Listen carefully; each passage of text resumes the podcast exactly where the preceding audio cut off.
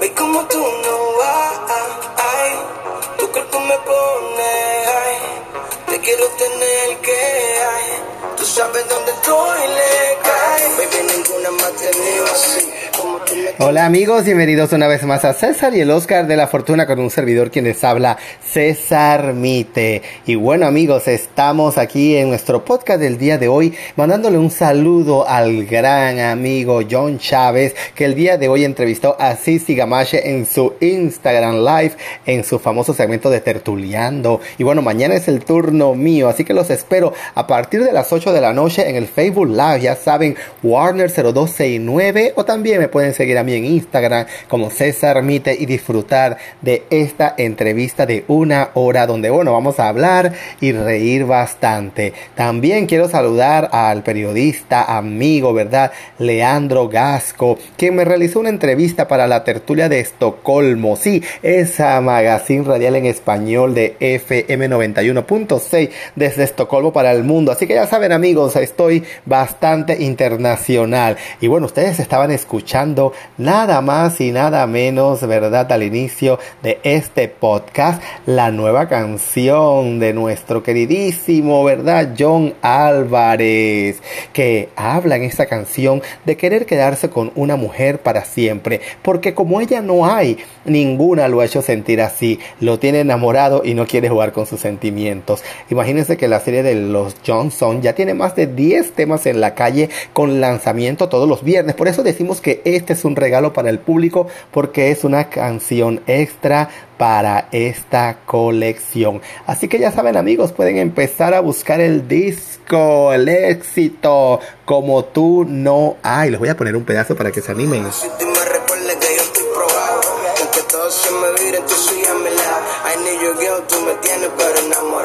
Como el niño que se enamora por tu forma de ser y. Ahí lo tienen, el eh, querido amigo Jay Álvarez. Bueno, ya saben, amigos de esa serie, El Johnson. Y bueno, vamos a hablar un poquito de psicología. Porque el día de hoy vamos a hablar de esa famosa parábola, bueno, cuento, por así llamarlo, de ese Dice que, dice que había una vez un rey de un país no muy lejano, porque imagínense, reunió a todos los sabios de su corte y les dijo, he mandado a hacer un precioso anillo con un diamante, con uno de los mejores orfebres de la zona. Quiero guardar oculto dentro del anillo algunas palabras que puedan ayudarme en los momentos difíciles, un mensaje al que yo pueda acudir en momentos de desesperación total. Me gustaría que ese mensaje ayude en el futuro a mis herederos y a los hijos de mis herederos. Tiene que ser un tan pequeño que pueda caber pues debajo del diamante de mi anillo. Todos aquellos que escucharon los deseos del rey eran grandes sabios, eruditos, que podían haber escrito grandes tratados. Pero pensar un mensaje que tuviera dos o tres palabras y que cupiera debajo de un diamante de un anillo era muy difícil.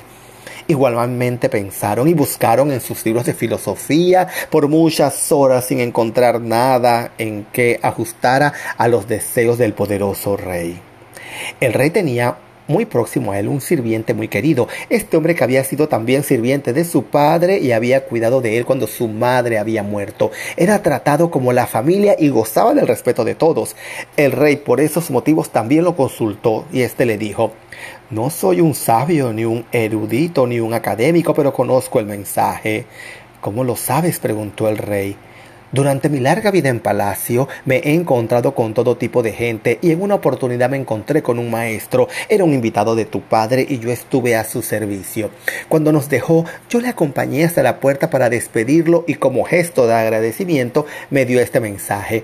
En ese momento el anciano escribió en un diminuto papel el mencionado mensaje, lo dobló y se lo entregó al rey. Pero no lo leas, dijo. Manténlo guardado en el anillo, ábrelo solo cuando no encuentres salida en una situación ese momento no tardó en llegar. El país fue invadido y su reino se vio amenazado. Estaba huyendo a caballo para salvar su vida mientras sus enemigos lo perseguían. Estaba solo y los perseguidores eran numerosos. En un momento llegó a un lugar donde el camino se acababa y frente a él había un precipicio y un profundo valle. Caer por él sería fatal. No podía volver atrás porque el enemigo le cerraba el camino. Podía escuchar el trote de los caballos, las voces, la proximidad del enemigo. Fue entonces cuando recordó lo del anillo.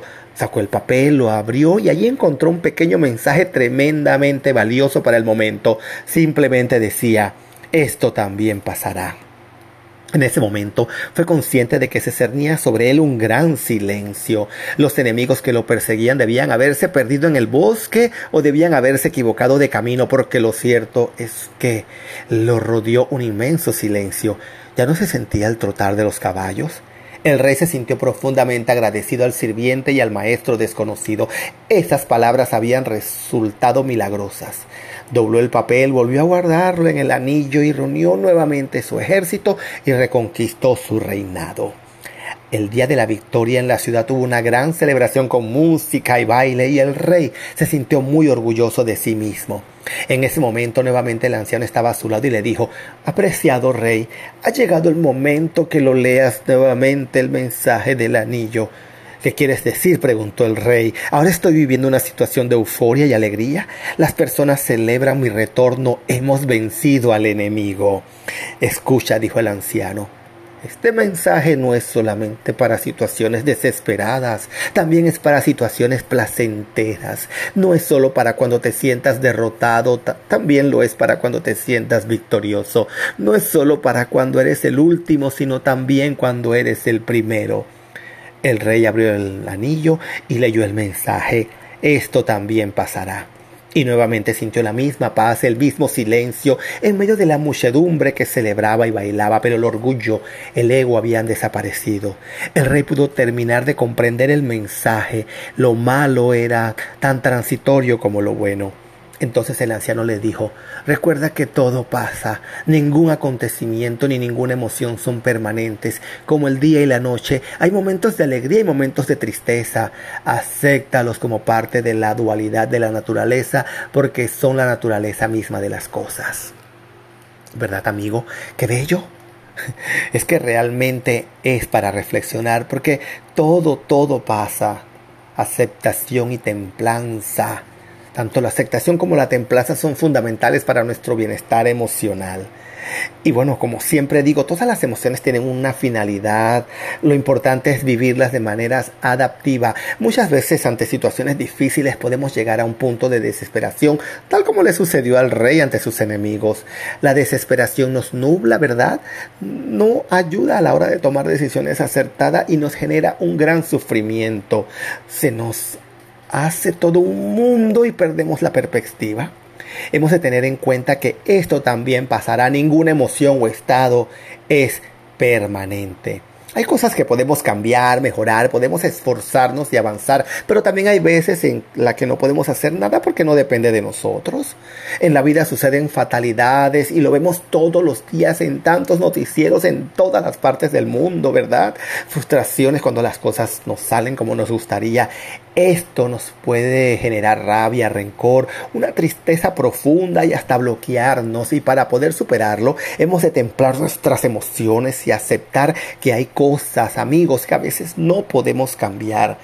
Nuestra mente es como un mar y las emociones son corrientes y oleaje. A veces el mar puede estar en calma y a veces hay corrientes que nos empujan mar adentro o tormentas o, o, a mala mar.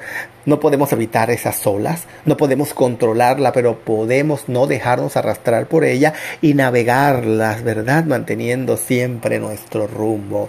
Así como lo vengo diciendo semana a semana en el podcast de Chocolate con Pan, también los invito a que me escuchen allí semanalmente. Siempre hay que partir de la aceptación, porque de ahí podemos recuperar la claridad y serenidad para seguir avanzando.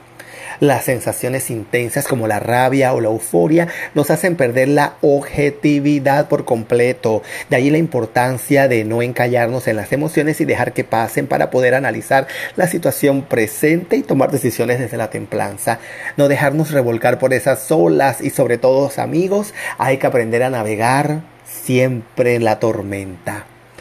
Eh, eh, es luchar contra las emociones, quedarnos enganchados en la frustración, el rencor o la rabia de que las cosas no sean como esperamos, nos hace más desgraciados. Es como intentar nadar a contracorriente cuando hay una corriente de resaca que nos lleva mar adentro, eso nos agota y no da resultado. Muchas veces para llegar a este punto de aceptación y templanza precisamos realizar un trabajo interior de manera consciente, encontrar una buena manera para mantener el rumbo aunque el mar esté agitado y surfear las olas sin que nos arrastre. Ser conscientes de que las emociones como las olas van y vienen, eh, también pasarán. Nosotros seguiremos navegando con sol o con tormenta.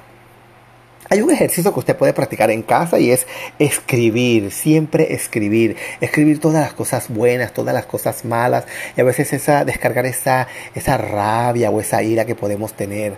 Hay un dicho que dice, ningún mar en calma ha hecho experto un marinero. Así que bueno, ya saben amigos que gracias a la templanza podemos aprender la habilidad de navegar entre tormentas emocionales sin perder el rumbo y así de esa manera poder evitar naufragar.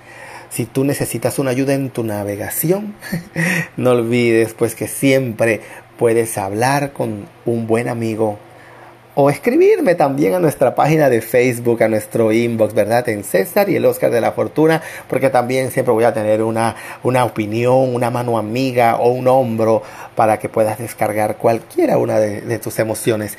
Y también, bueno, ya sabes, puedes seguirnos también en nuestra página de YouTube Pon César y el Oscar de la Fortuna y comparte y también vive con nosotros todos esos momentos en videos. Amigos, recuerden que nosotros llegamos a ustedes por una fina cortesía de los amigos de Better Business Lenders, opciones de financiamiento a la hora de comprar o remodelar su casa con solo marcar el 888-348-1778. Les repito, amigos, ¿verdad? 888-348-1778, los amigos de Better Business Lender o visite, ¿verdad? Esa página web betterbusinesslender.com. La invitación, amigos, es para que nos acompañen diariamente en nuestros podcasts y bueno, compártanlo también y divulguen pues de que hemos llegado como una nueva opción de entretenimiento y también de diversión. Recuerden amigos, César y el Oscar de la Fortuna con un servidor que les habla, César Mite. Recuerden amigos, compartan, compartan, compartan, porque de esa manera, bueno, vamos a llegar a muchas más personas y bueno, estaré eternamente agradecido. Y bueno, recuerden, no olviden de poner a Jay Álvarez, ¿verdad? Con ese fabuloso tema como tú no hay. Así que amigos, nos vemos en la próxima y recuerden que como tú no hay.